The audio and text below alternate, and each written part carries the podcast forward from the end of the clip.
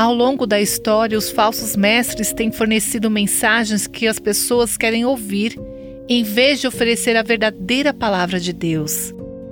Nos dias do profeta Jeremias, os falsos mestres prometiam paz, dando aos ouvintes uma falsa sensação de esperança quando estavam prestes a experimentar o castigo de Deus. Isaías advertiu contra aqueles que descartavam a culpa e o pecado, chamando o mal de bem e o bem de mal.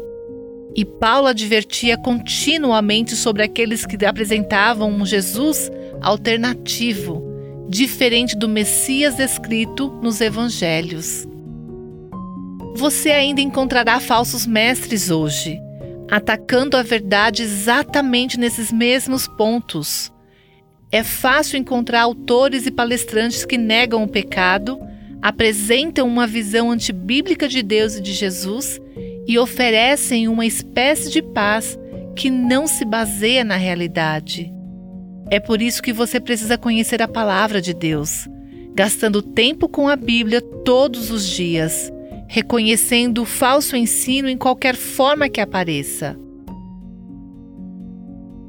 Você ouviu Buscando a Deus com a Viva Nossos Corações.